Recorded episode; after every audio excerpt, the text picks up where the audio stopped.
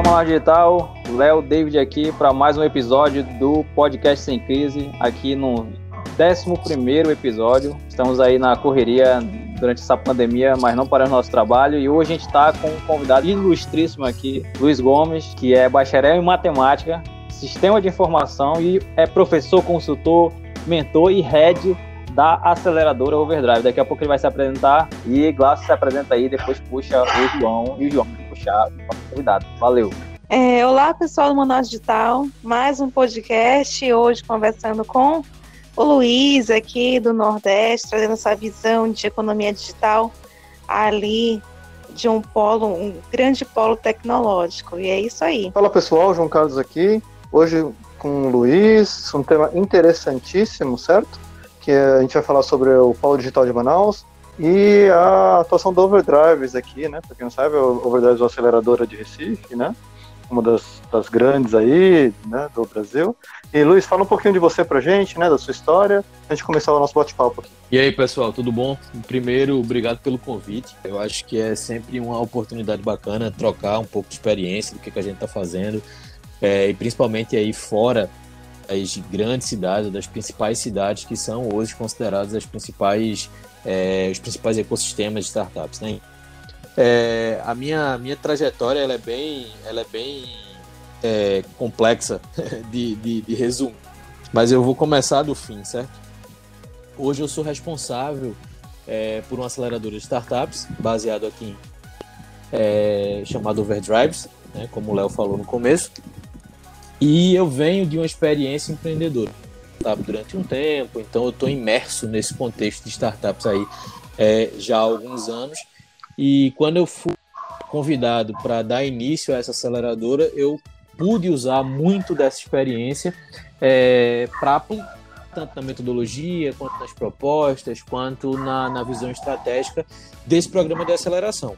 Então, a, a, parte que nos interessa, vamos dizer assim, para essa conversa, é, é, essa parte final da trajetória de Luiz, né?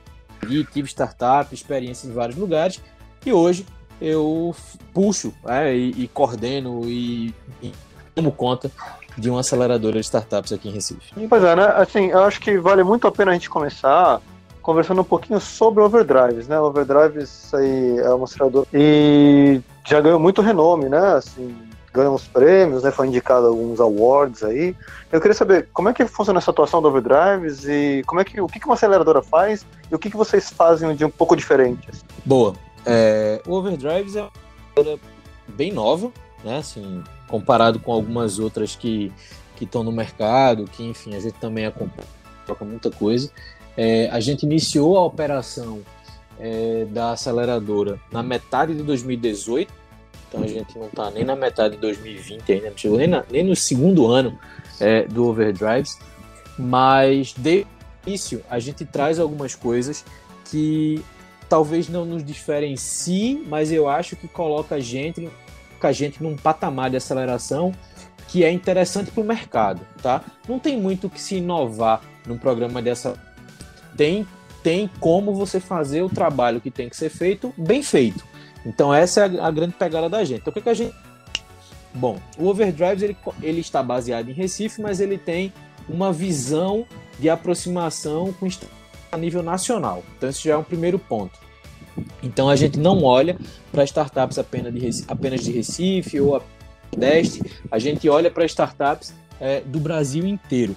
Então, dado isso, a gente traz alguns fatores que compõem essa estrutura de aceleração. A primeira delas é, obviamente, o investimento, e aí não é investimento que é investimento financeiro, né? A gente coloca 100 mil reais em cada startup que é selecionada no programa de aceleração.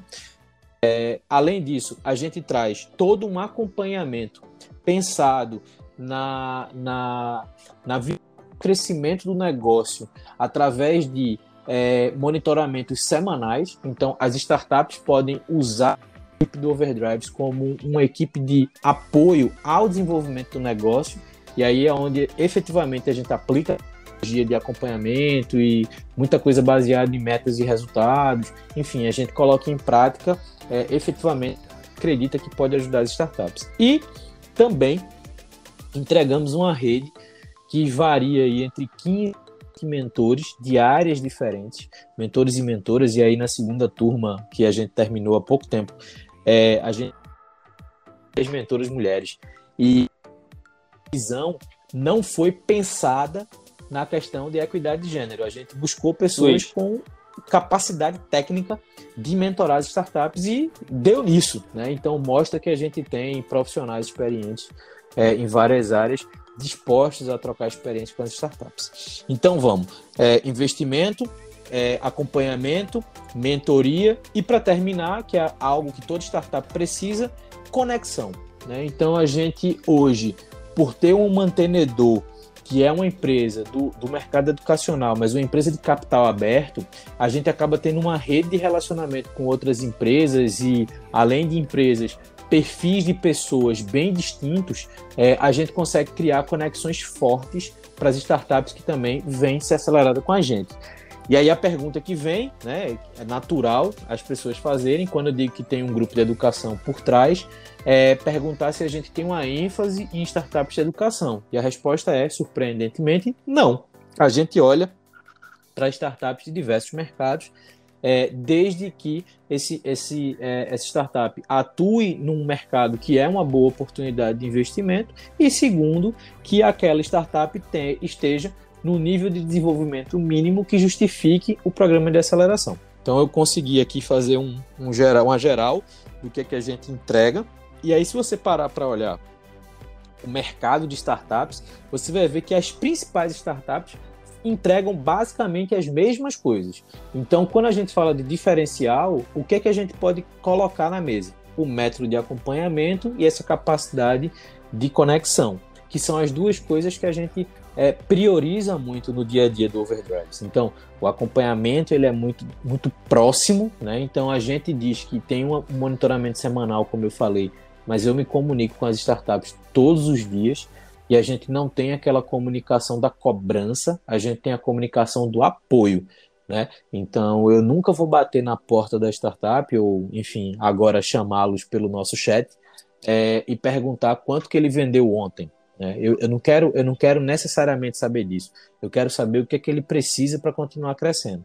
Então a gente se coloca muito como apoio. Então eu acho que esse talvez seja um grande diferencial é, do Overdrives. Show de bola. E eu acho que até falando um pouco é, desse momento que a gente está vivendo, é, qual foi a, a, a, posição da Overdrive em relação a continuar com o seu processo de aceleração, algo parecido, dentro desse cenário de Covid-19? Perfeito. É, que eu vi algumas ações da, da, da, da, Overdrive em relação a mentorias remotas, eu acho que seria interessante tu falar um pouco disso. Perfeito. É, a gente, quando a, a pandemia é, e mais do que a pandemia, né? O distanciamento social ele foi decretado, né, ele foi colocado como como necessário para o momento que a gente está vivendo.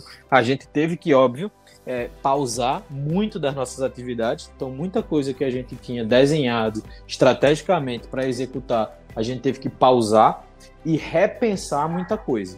Uma delas, como, como principal ação, o programa de aceleração. Então, a gente teve que repensar não se o programa de aceleração continuaria existindo. A gente nunca pensou é, em descontinuar, mas a gente teve que é, mudar a nossa visão sobre o programa de aceleração. E aí surgiram uma série de coisas que a gente teve que ajustar, testar. Então essa questão da mentoria é, remota, ela foi um primeiro teste, porque se as mentorias funcionassem bem remotamente, a gente teria um desses pilares que eu acabei de explicar é, funcionando bem. Então, se a gente não conseguisse ter uma mentoria efetiva remota, a gente provavelmente não conseguiria, é, nesse momento, voltar ao programa de aceleração. E deu certo. Então, as, algumas mentorias aconteceram. Então, igual as startups estão validando coisas, eu validei que a minha mentoria remota funciona. Além disso, eu tive que mudar um pouco a abordagem de investimento, porque, querendo ou não, o acompanhamento das startups também muda. Né? Então, se eu não consigo ter o olho no olho, que era uma coisa que a gente prezava muito dentro do nosso escritório, é, eu tive que mudar não só a forma de acompanhamento, mas a forma que eu vou lidar com o investimento. O investimento ele não deixou de existir, ele vai acontecer da mesma forma que acontecia antes, é, pelo menos nessa próxima turma. E então a gente tem o investimento se manteve, a mentoria funciona, o acompanhamento, a gente fez uma adequação de metodologia para não perder essa relação próxima com, com as empreendedoras ou os empreendedores. E o poder de conexão ele só muda basicamente o canal. E obviamente algumas empresas, principalmente, têm momentos de mercado diferentes. Então o que, que acontece?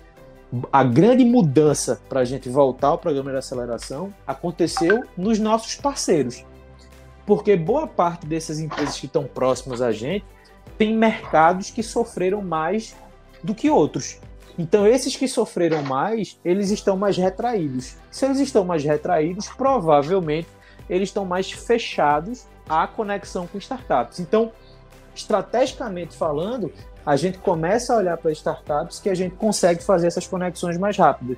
Isso é bom tanto para a startup quanto para essas empresas. Então, Dado esse cenário, a mentoria remota, como você citou, ela foi usada como uma validação para a gente. Então a gente validou que fazia sentido continuar o programa. E agora a gente de fato tem todos os ajustes feitos e a gente retoma é, a, a, próxima turma de aceleração com voltando agora na, exatamente na última etapa do processo, que foi onde a gente parou quando o distanciamento foi decretado. Então a gente vai ter a última etapa, selecionar as startups, fazer o investimento e iniciar de fato o programa. Muito bacana. É, deixa eu, vamos conversar um pouquinho agora sobre a questão da, da, da situação da Overdrive fora de Recife. Né? Como você falou, uhum. vocês prospectam no país inteiro, né? a gente está tá interessado em startups tudo quanto é lugar, e a gente sabe que tem tido um interesse, uma conversa muito grande entre o Polo Digital de Manaus, que está surgindo agora, e o Porto Digital. Inclusive, a Overdrives foi convidada para participar da associação aqui, Uhum. E isso tudo parou um pouco por causa do Covid.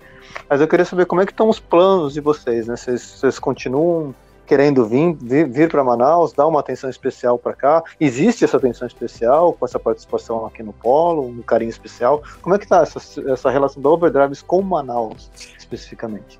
Perfeito. É, Luiz, né, antes de, de Overdrives, Luiz já vem acompanhando o ecossistema de Manaus há algum tempo e sempre foi uma, um ecossistema que me chamou a atenção por vários aspectos e características que são bem próprias é, de Manaus especificamente. Muito pelo polo industrial, pela, pelas universidades, pelos empreendedores, enfim. É, é uma comunidade que já me chama a atenção há um tempo. Luiz como Overdrives é, foi convidado aí por, por Cláudio Marinho, que é uma das pessoas que está que tá fazendo parte da estruturação é, desse ambiente é, de agregação digital dentro de Manaus. É, ele é aqui de Recife, foi uma das cabeças criadoras do Porto Digital.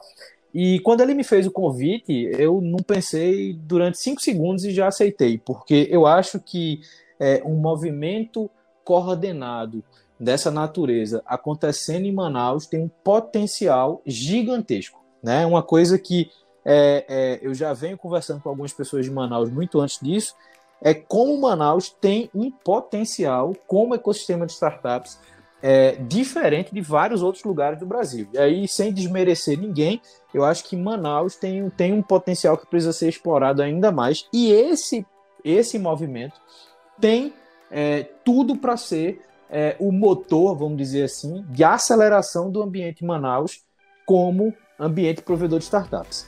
Ah, Quando o convite veio, é, ele veio sob vários aspectos. O primeiro, uma colaboração técnica, né, trazer um pouco do nosso, do nosso conhecimento é, nesse contexto para a criação desse ambiente, mas também veio motivado por uma outra frente que diz respeito ao overdrives, mas de forma indireta. É, como nós temos, como eu falei, um grupo educacional por trás, coincidentemente, é, poucos meses antes desse convite acontecer, esse grupo que nos mantém, que é o Grupo Ser Educacional, adquiriu uma das universidades mais fortes de Manaus, que é a Uninorte. Então a Uninorte passou a ser parte do portfólio de startups do Ser Educacional. E alguns prédios da Uninorte estão na área territorial que vai ser construído esse hub. Então, além do é, da aproximação por conhecimento técnico do Overdrives, a gente foi convidado porque, de certa forma, fisicamente, teremos um braço dentro dessa região. Então a gente tinha tudo para fazer parte desse movimento. E aí sim, fechando essa, essa primeira, essa primeira, esse primeiro pensamento, é, para a gente faz todo sentido. Por quê? É até uma conversa que eu tive com o Claudio Marinho. Espero que ele escute esse, esse, essa, esse capítulo do podcast e ele lembre dessa conversa. A gente fez uma divisão do Brasil. a gente se deu esse, esse luxo de fazer uma divisão do Brasil, colocando Recife como um dos, um dos polos de atração de negócios digitais e do outro lado, Manaus. Então a gente identifica que essas duas cidades elas têm igual força de atração de negócios digitais, com características específicas, negócios muito provavelmente de mercados específicos, mas igualmente importantes. Então, para a gente ter essa oportunidade de estar nesse, desse outro lado, num outro polo, com um potencial de atração interessante, faz todo sentido. Muito legal saber desse envolvimento da Overdrive junto com o Ser Educacional, junto com a Uninorte. Então, vocês já estão dentro de casa, essa é a verdade, vocês já estão é, é, inseridos aqui nesse ecossistema. Como você disse, não é de hoje que você já, já tem um, um bom olhar aqui para Manaus. Eu acho que realmente é uma boa oportunidade, porque é, a gente, inclusive, no, no, penúltimo episódio, foi o último, a gente conversou com a única aceleradora que faz parte uhum. aqui do ecossistema de Manaus, que é a Fabric que inclusive ela foi uma das, eu acho que é uma das dez primeiras a nível Brasil, e desde de que é, tudo isso aconteceu, pelo menos a gente só conhece ela, a gente não vê outras iniciativas, inclusive até outras reuniões que a gente já teve com o Surframa e tal, é indicado que a gente tenha mais, é, existe uma certa necessidade disso, eu acho que realmente é, é, é um bom, uma boa fase para Overdrive aproveitar, já que ela conhece Manaus, ela tem o próprio Cláudio Marinho, que é um dos consultores que está fazendo toda essa, essa, essa visão, trazendo a visão do, do Porto Digital aqui para Manaus, eu acho que tem tudo a ver, né? Exatamente. Aceleradoras, elas não competem, tá?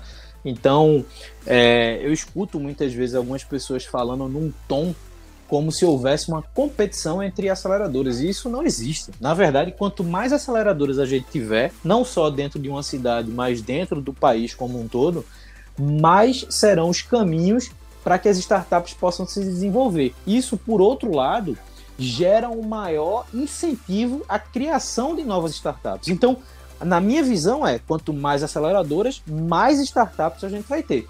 Então, eu entendo que quanto mais aceleradoras estiverem nos principais polos, melhor é tanto para o polo, localmente, quanto para a região ou até para o próprio país. Então, quando a gente coloca, por exemplo, overdrives com a visão nacional, aconteceu, por exemplo, da gente receber aqui em Recife uma startup que veio de Cascavel, no Paraná.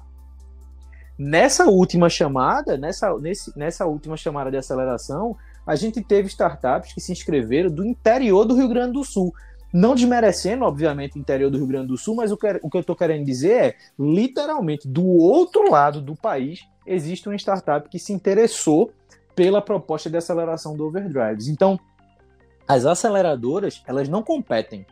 Então faz todo sentido o seu comentário quando diz que é importante sim ter outras aceleradoras. Eu conheço a Fabric aí desde a época do Startup Brasil, então eu também acompanho esse movimento da, de aceleração em Manaus e eu acho sim que precisam de outras aceleradoras. E aí não porque eu estou puxando uma aceleradora, mas eu acho que tanto a gente quanto a Fabric podemos atuar juntos dentro do ecossistema de Manaus. É, o legal de conversar com uma pessoa é, vocês estão chegando e já estão até dentro aqui da região do ecossistema, mas a tua visão é uma visão externa, né? E um dia uhum. desse, acho que ontem, anteontem, eu, Léo e, e João, a gente está até discutindo esse, o que, que é esse ecossistema, né? Que a gente tem facilidades, dificuldades de acessar, das startups e negócios acessarem todos os nossos recursos e tudo mais. E a gente sabe que aqui na região amazônica, na Amazônia também, eu falo Amazônia, de outros estados, nossos vizinhos, a gente é muito incentivado, né? A, a, com recursos e tudo mais, claro, com regras de acesso. Na tua visão, é, essa, esses incentivos, isso ajuda um ecossistema a, a se disseminar ou é um ecossistema que já vamos dizer assim, ah, o empreendedor já é acostumado a receber aquele recurso, então é, é uma visão que dificulta a jornada do empreendedor. Eu sempre tenho essa curiosidade de perguntar para as pessoas uhum. de fora, né? Que aqui dentro a gente tem uma visão que a gente está trabalhando em tudo, então a gente acaba sendo sugado por tudo, mas isso é bom ou é o que que tu vê? Como é que tu vê isso? Talvez eu não, eu não diminua em nada a sua dúvida aqui. A minha resposta é depende. é, uhum. aqui, aqui em Recife, a gente tem um caso parecido que a gente tem no Parque Tecnológico do Porto Digital alguns incentivos que são incentivos provenientes de, de estruturas públicas, como, por exemplo, redução do valor pago de ISS, Imposto sobre Serviço. É, e isso traz algumas, algumas, alguns posicionamentos estratégicos que acabam fazendo sentido para empresas de fora virem para Recife e para de Recife continuarem aqui. Então, no caso de Manaus, os incentivos que vocês têm, muito proveniente da, do setor industrial, né, é, de ser uma zona franca e tudo mais, é, isso pode ser positivo se bem aplicado barra executado mas pode ao mesmo tempo ser negativo se isso, como você colocou na, na fala, se tornar meio que algo cômodo para as startups. Ah, se eu tenho esse incentivo, eu meio que não vou me esforçar muito porque vai vir. Então o que eu acho é o seguinte: tem que ter uma visão coordenada. E como assim uma visão coordenada? Uma visão coordenada para que o acesso aos recursos eles gerem o benefício de desenvolvimento de negócio. O que a gente não pode, independente dos acessos que a gente tenha, é, tirar da cabeça é o seguinte: todo um ecossistema de startups, todo ele, tem que estar tá pensando uma coisa só: o desenvolvimento daqueles negócios. Se a gente tem um acesso, se a gente tem uma facilidade e essa facilidade não está revertendo no desenvolvimento dos negócios, ela está sendo mal executada. Então é muito fácil ou muito rápido de perceber se uma determinada facilidade, acesso, abertura, é, ela ela está fazendo sentido ou não para aquele ecossistema. É se os negócios estão se desenvolvendo. Então, por exemplo, se a gente coloca o overdrives em Manaus e a gente tendo uma, tendo uma aceleradora, mais uma aceleradora local, a gente não consegue ver um aumento da quantidade de startups em Manaus buscando um programa de aceleração, muito provavelmente aquela ação está sendo mal executada. Então, esses acessos, eles são importantes. Claro que são. A gente vive num país que empreender é uma batalha. Então, qualquer coisa que facilite o processo é bem-vinda. Mas essa coisa, ela pode ser ao mesmo tempo boa ou ruim. Depende de como ela está sendo executada. Vocês estão vindo com a Overdrives e abrindo o PJ aqui.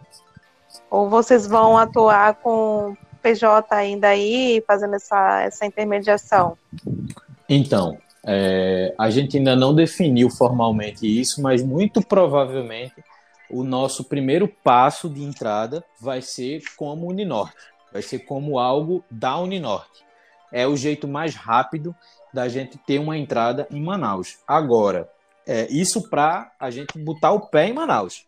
Agora, quando a gente tiver o programa de aceleração sendo executado em Manaus, o investimento nas startups é feito sempre pelo CNPJ do Overdrives. Então, ou a gente vai fazer pelo mesmo CNPJ que a gente já faz, que é um CNPJ de Recife, ou a gente abre é, uma filial desse CNPJ em Manaus para fazer esse investimento via o CNPJ de Manaus. Mas o primeiro passo, de certo, vai ser via Uninor. Entendido.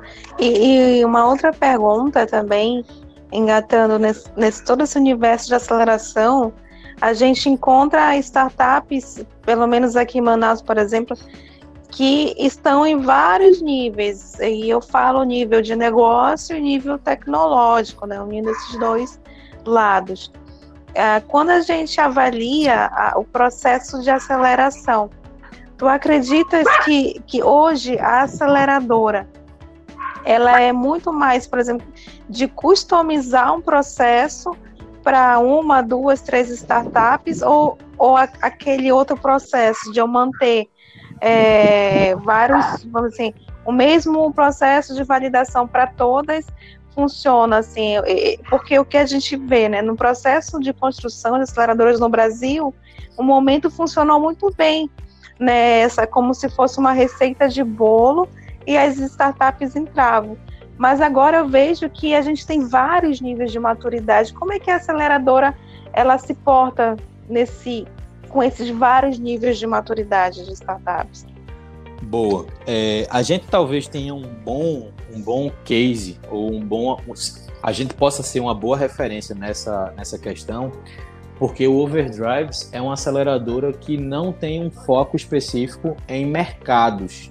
Né? Então a gente não tem uma, ah, é uma aceleradora voltada para o mercado de educação. Não, a gente olha para diversos mercados. Tanto que a gente já tem oito startups no portfólio e nenhuma delas atua no mesmo mercado. Então, o que, que a gente faz para conseguir atender negócios que são de mercados distintos e, obviamente, eles possam gerar resultados positivos de desenvolvimento? Bom, a primeira coisa que a gente faz, isso faz parte do nosso método. Eu vou dar um passo, um passo para trás. Existem dois tipos de aceleração, basicamente. Existe uma aceleração Existem programas de aceleração que têm essa ênfase de mercado, então ele consegue padronizar algumas ações. E existem aceleradoras feitas a gente, sem essa ênfase de mercado, que customizam realmente um pouco o processo. Tá? A gente tem uma metodologia única, mas a gente consegue é, customizar a jornada de cada startup. Então, como é que a gente faz isso? Agora eu vou voltar para o ponto. Quando a gente recebe a startup, quando a gente seleciona e o programa inicia, a primeira reunião que a gente tem com a startup é para definir uma meta dentro do período de aceleração, que são seis meses. Então a gente senta com cada empreendedora ou cada empreendedor e a gente define qual que é a meta que ele ou ela tem para os próximos seis meses. O nosso papel não é definir essa meta. A gente pode até questioná-la, mas a gente não define. Então, para definir uma meta, o que, que eu preciso? Eu preciso saber qual o histórico daquela startup até então, qual o mercado que ela atua e quais são as janelas de oportunidade para aquela solução naquele mercado. Então vamos supor, um exemplo simples. Uma startup chega, uma startup que, que vende para empresas, vende para o varejo, por exemplo, para a gente ter um exemplo factível, vende para o varejo, e a startup diz assim: estamos no mercado há dois anos e a gente tem 10 varejistas usando. Mas nesses seis meses, a gente vai sair de 10 varejistas para mil. Meu papel é virar para o time e falar assim: então, você tem dois anos de mercado, 10 varejistas. Em seis meses, você vai ter mil?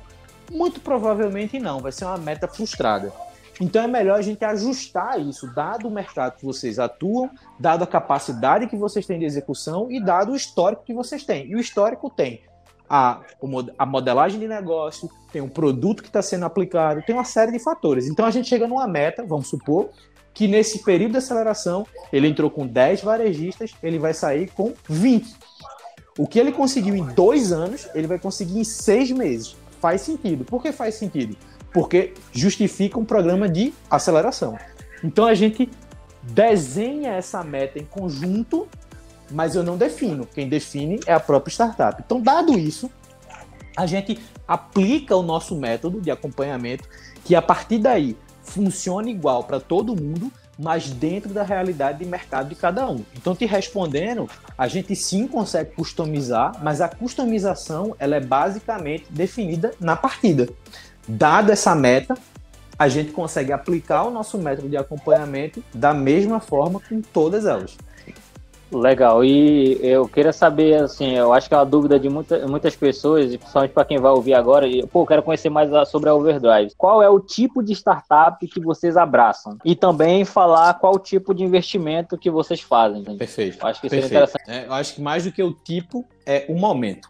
Que momento a gente olha? A gente tem uma definição que funciona para a gente, que a gente chama de início de tração. A startup tem que estar no início da tração. Aí vamos lá. O que é o início da tração? Tracionar é uma startup. Uma startup está tracionando quando ela tem um produto, mesmo que mínimo, mesmo que ainda com alguns defeitos, vamos dizer assim, operacionais, mas tem que ter um produto. Esse produto tem que estar na mão de algum potencial ou já cliente, e isso tem que estar sendo usado pelo mercado sem interferência e sem manipulação da startup. Um produto no mercado sendo usado. Luiz, precisa ter receita? Depende. Vai depender do modelo de negócio e do mercado.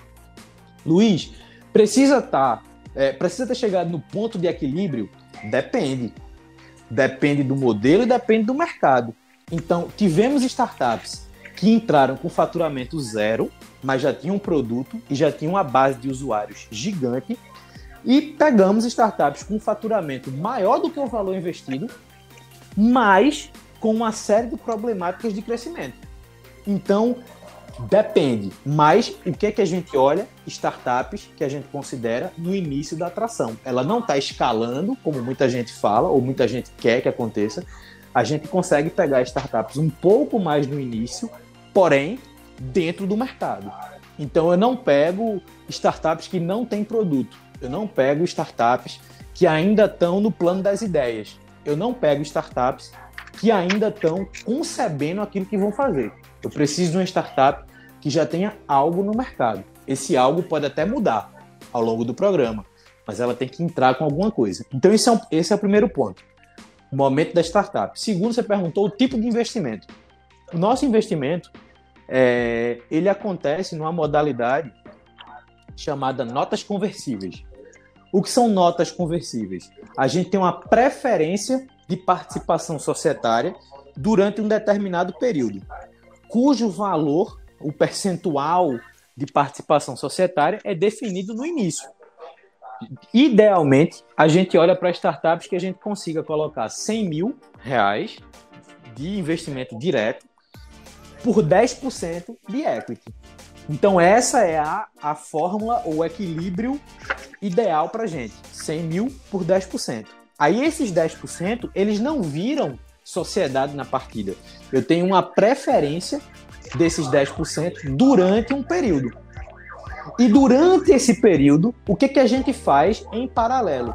Eu começo a identificar possibilidades de novos investimentos para aquela startup, maiores do que o nosso. Porque agora eu vou, agora eu vou falar como investidor.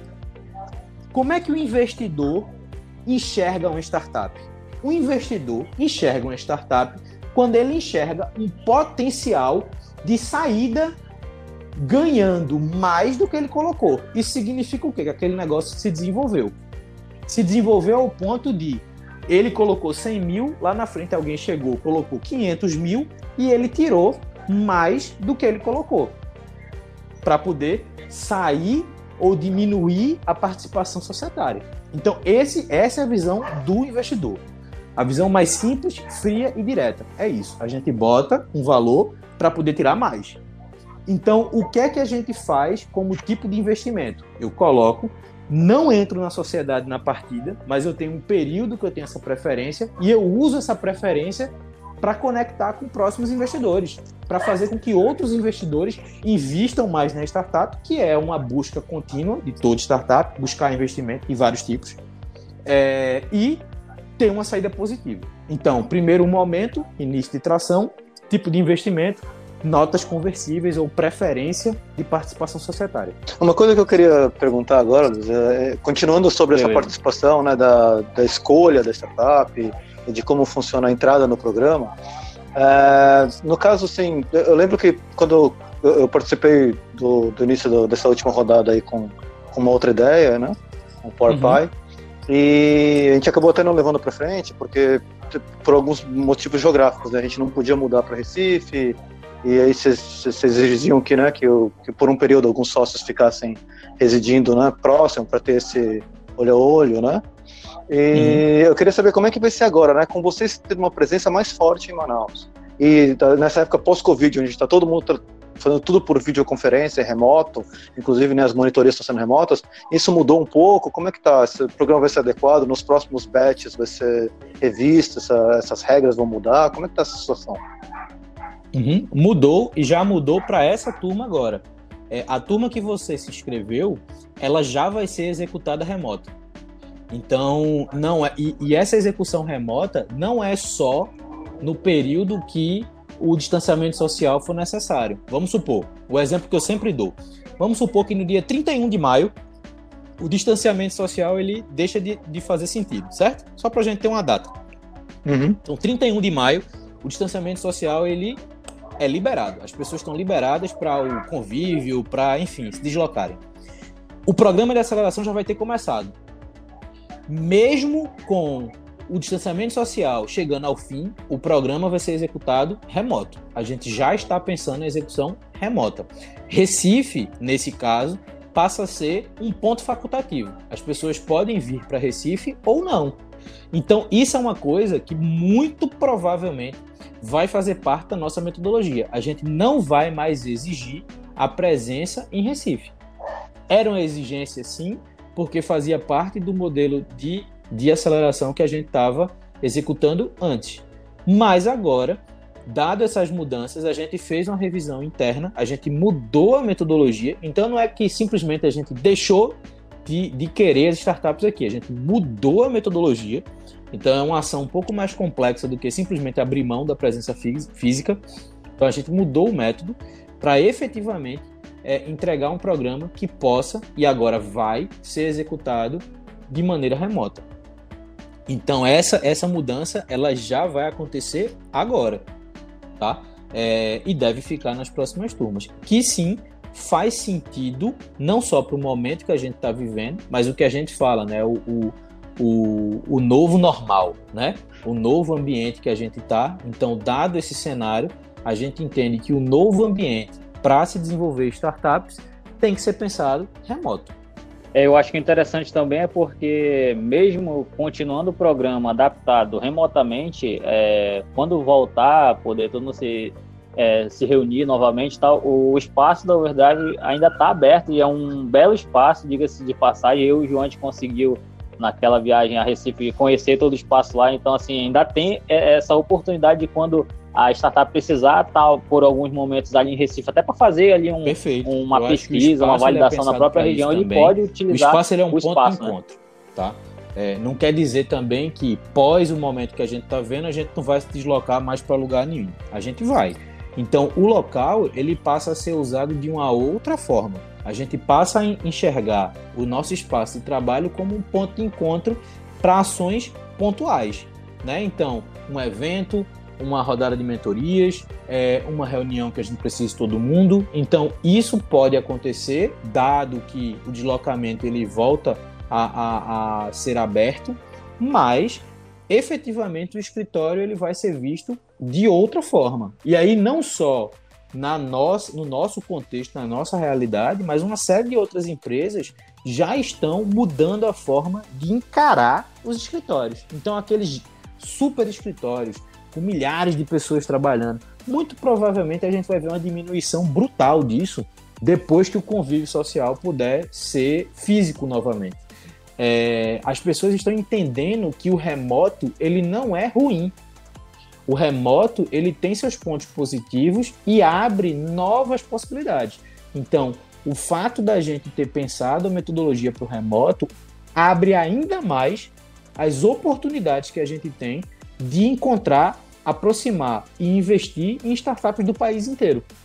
Então, sim, o escritório está lá, ele vai continuar aberto, ele vai continuar sendo acessível a todo o nosso portfólio de investimento e outras startups que a gente tenha na rede, mas ele vai ser encarado sim de outra forma. É como a gente vem falando, né? Assim, uh, o Covid, né? Assim, é, obviamente a pandemia é uma coisa muito ruim, muitas vidas estão sendo perdidas, mas acaba acelerando muito do que já fazia sentido, né? Então, essa transformação digital, essa ida para o remoto, e-commerce, etc. Isso foi acelerado com, com o Covid e não vai voltar atrás, porque não é nem porque não é uma fase de transição, não é uma fase emergencial. Ela realmente é uma, é uma evolução. A evolução já ia acontecer, ela só está acontecendo um pouco mais rápido. Isso. Temos essa nova, eu nossa visão. Que, eu acho que a sociedade está sendo acelerada em termos de mudança. É. Né? Já, é, e aí a gente teve grandes empresas aí, né? Tipo, a Petrobras já está 50% em home office, é, são 50 mil pessoas. Uh, a gente tem a XP, acabou de anunciar que está com planos de não voltar mais para o escritório físico, né? Então, home pois office é. vai ser o padrão daqui para frente. Então, o pessoal já está se posicionando dessa forma.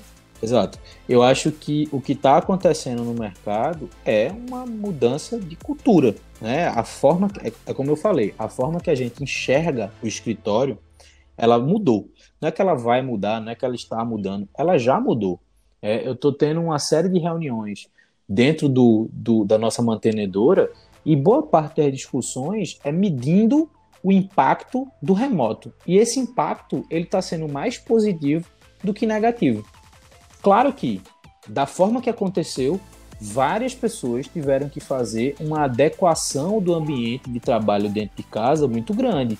Quem tem filho, é, quem tem algumas responsabilidades dentro de casa, quem divide a casa com mais pessoas.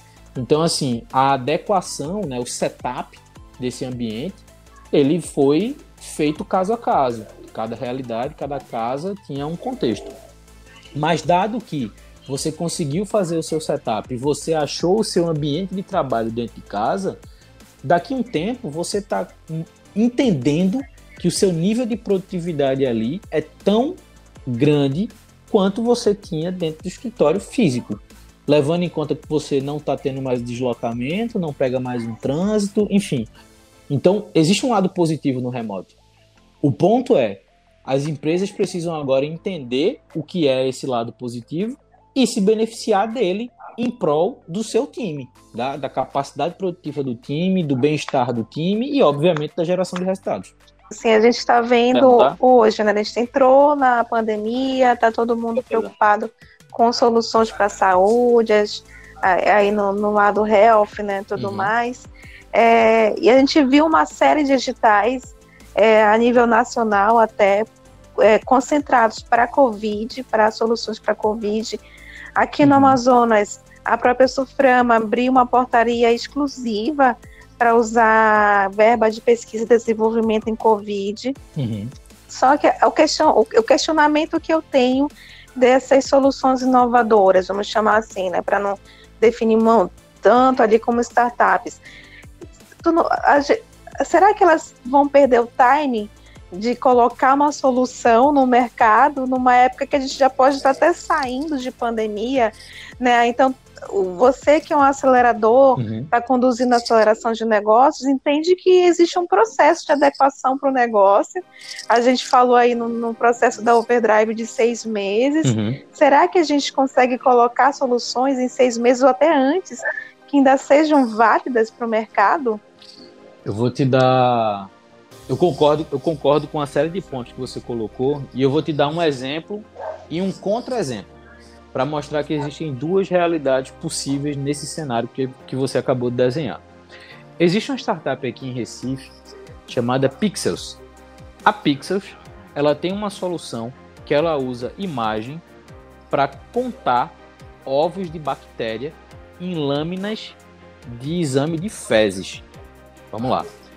A gente vai lá no laboratório fazer exame bacterial, né? Vai ver que tipo de bactéria a gente tem no organismo, etc, etc. Então tem lá, fazem uma lâmina e essa lâmina, ela hoje, sem a Pixels, vem um, um, um, especialista, bota a lâmina no microscópio, olha no microscópio e tem aqueles. Sabe aqueles contadores de comissário e comissária de voo para contar passageiro, que fica um cliquezinho? Para cada pessoa que passa, ele dá um clique, certo? Ele usa aquele mesmo dispositivo para contar a quantidade de ovos das bactérias. E aí vem um segundo especialista e faz uma recontagem para ver se aquela pessoa tem ou não uma determinada bactéria. Esse é o processo hoje. O que, que a Pixels faz? A lâmina entra embaixo de uma leitura de imagem, né, de um leitor de imagem. Aquele leitor conhece os padrões dos ovos e ele já identifica numa imagem quantos ovos tem que tipo de bactéria tem, economiza toda essa logística de contagem que é feita hoje. Esse é o produto da Pixels.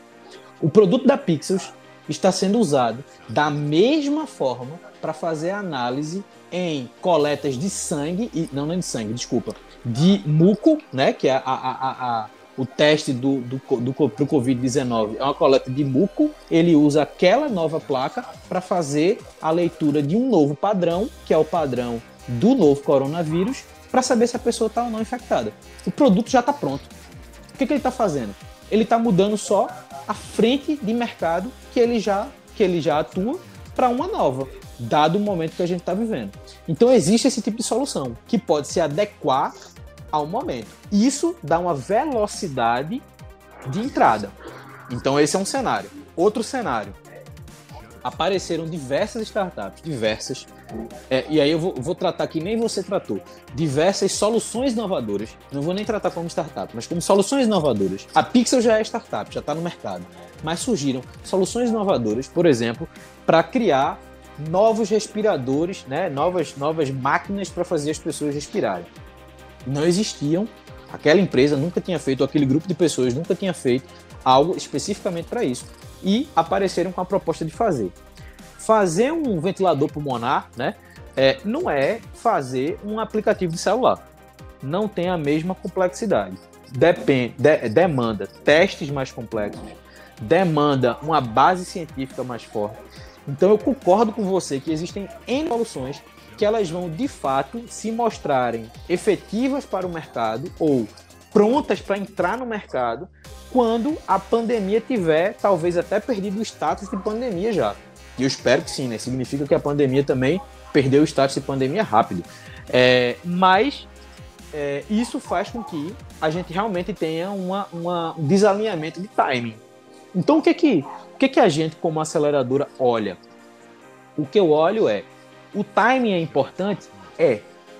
Mas não adianta eu pegar uma startup ou um projeto de inovação é, que ainda não foi testado, mas a equipe diz para mim que pode ser feito em três semanas e eu acreditar naquilo quando a gente está lidando com vidas. E aí, o anteexemplo que eu vou te dar, eu conheci lendo um livro que eu, inclusive, recomendo a vocês e a quem estiver ouvindo, chamado Bad Blood, ou a tradução literal seria Sangue Ruim, que conta a história de uma startup americana chamada Teranos. A Teranos, eu não sei se vocês conhecem essa história, mas finjam que não conhecem, caso conheçam, para não, não, cortar minha linha de raciocínio. é, a Teranos era uma, startup, é uma startup americana, era na verdade, deixou de existir, que entrou no mercado com a seguinte proposta. Prestem atenção fazer uma análise de sangue apenas com uma gota de sangue coletado. Existe uma quantidade mínima de ml de sangue que precisa ser coletado para fazer uma análise, é, é, uma análise efetiva. Eles prometiam que com uma gota eles fariam a mesma análise. Eu vou encurtar a história porque vale a pena ler o livro, mas no final descobriram que a taxa de erro na leitura da gota de sangue pela Teranos chegou a 98% de erro. Até hoje, não se sabe quantas pessoas morreram por uma análise errada da Teranos. A gente está falando de uma startup que foi agente fundamental na morte de milhares de pessoas.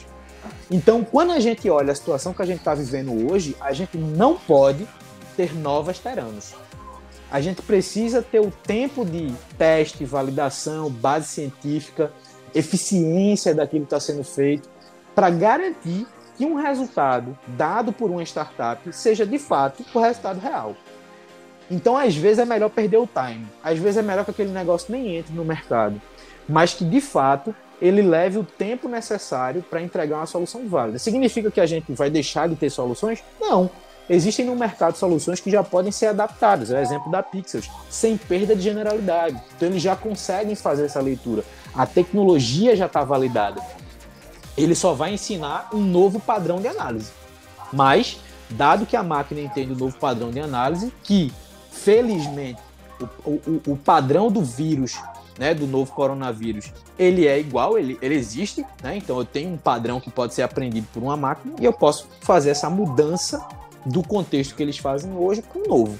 Mas coisas que partem do zero, eu não me preocuparia com o timing, não. Assim, ele perde força. Eu acho que a eficiência e a qualidade da solução ela é mais importante, dado o contexto. Beleza, então é isso aí, pessoal. A gente falou com o Luiz da Overdrives, né? Muito papo muito interessante, né? Desmistificando um pouco aí de como o acelerador atua, como funciona e como é que vai funcionar aí nessa época pós-Covid, né? Luiz, muito obrigado. E agora a gente tem o famoso momento jabá, onde você deixa aí suas redes sociais, seus contatos para o pessoal conseguir alcançar você e a aceleradora e conseguir bater um papo com vocês. Joia, primeiro, mais uma vez, obrigado pelo convite. Eu acho que a conversa foi bem interessante. É, quem quiser saber mais do Overdrives, tem muita coisa no Instagram. Então, o Overdrives é overdrives.oficial. E eu, pessoalmente, tenho compartilhado muito conteúdo que eu tenho achado relevante, muita coisa ligada ao momento que a gente está vivendo. E o Instagram, o meu Instagram é feed, é F-E-E-D, do Luiz. F-E-E-D do Luiz. Feed do Luiz.